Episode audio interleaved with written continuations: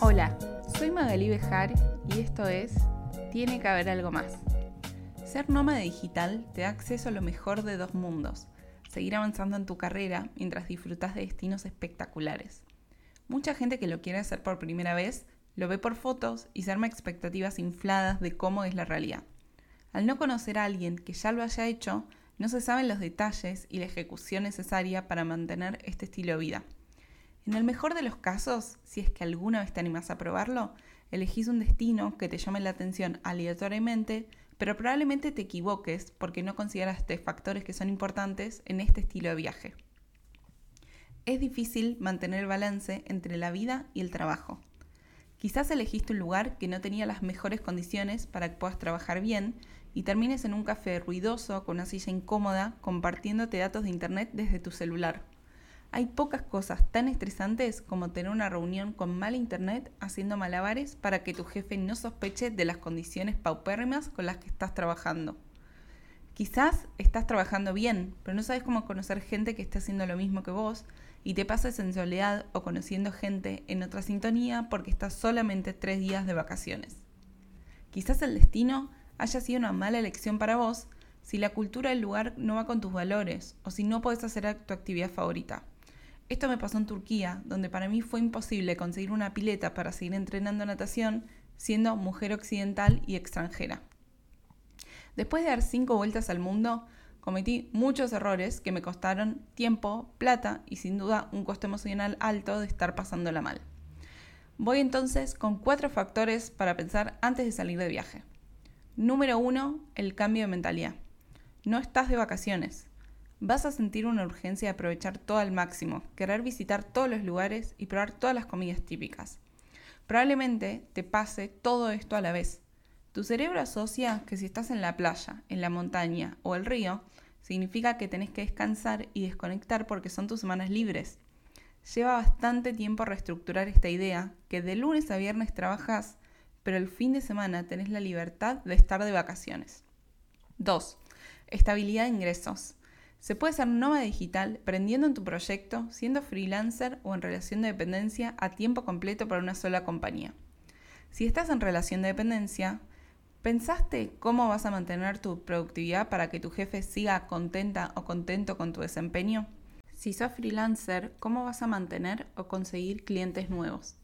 Si emprendes, ¿cuál es tu sueldo mínimo que necesitas para poder viajar? Todas estas opciones tienen ventajas y desventajas. Pero lo importante es que asegures tu flujo de ingresos para que tu viaje no quede trunco y te agarre de sorpresa que no puedas continuarlo. 3. Disciplina. Una de las preguntas que más me hacen es cómo hago para no querer salir corriendo a disfrutar el lugar en el que estoy. Con el tiempo aprendí que la prioridad es el trabajo, porque eso es lo que sostiene poder viajar a largo plazo. Una vez que cumplo con mi trabajo, soy libre de disfrutar todo lo que quiera. Trabajando a tiempo completo vas a poder hacer una actividad antes o después de hacer tu jornada. Entonces, si te quedas al menos dos semanas, vas a poder ver lo mismo que un turista que se queda tres días paseando el día entero. 4. Planificación. Se te va a ir mucho tiempo en investigar para poder decidir a dónde y cómo ir. Al principio vas a estar ilusionada o ilusionado de buscar vuelos, hospedajes y leer blogs sobre qué hacer en cada lugar. Pero cuanto más pasa el tiempo, créeme que más tedioso se vuelve. No es solo cuestión de precios, sino también de horarios. Tenés que planear cuándo podés estar desconectada o desconectado de tu trabajo para poder cambiar de locación y la diferencia de zona horaria puede que te tenga trabajando en horarios que no sean de tu preferencia. No querés ser una de esas personas que no puede entrar en un país porque tiene la visa o el pasaporte vencido y tiene que renovarlo de urgencia.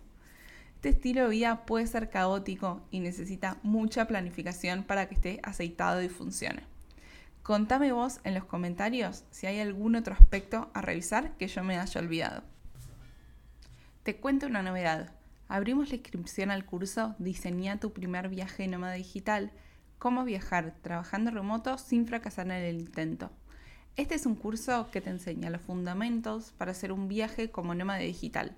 Vamos a hablar del detrás de escena para evitar los riesgos, sortear imprevistos y conseguir el balance perfecto entre viaje y trabajo. Si te hiciste alguna de estas preguntas, este es el curso para vos.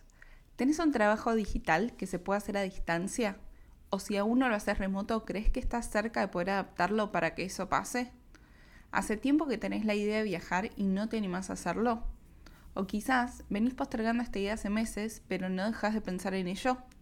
Si te abruma la sobredosis de información logística de cómo llevarlo a cabo, o no sabes ni qué destino ir ni cómo viajar, esto te puede ayudar. Así es como funciona. Vamos a tener clases en vivo conmigo. Son encuentros virtuales donde puedes participar en tiempo real o mirar la grabación después. Lo mejor de ser en vivo y no pregrabado es que vamos a tener un espacio de preguntas para resolver tu caso particular. Puedes ver el detalle completo de las fechas en tienecaberalgomás.com barra nómada digital. Si todo esto que te cuento resonó con vos, puedes anotarte en el enlace que te dejo en los comentarios. Te mando un abrazo y nos vemos ahí.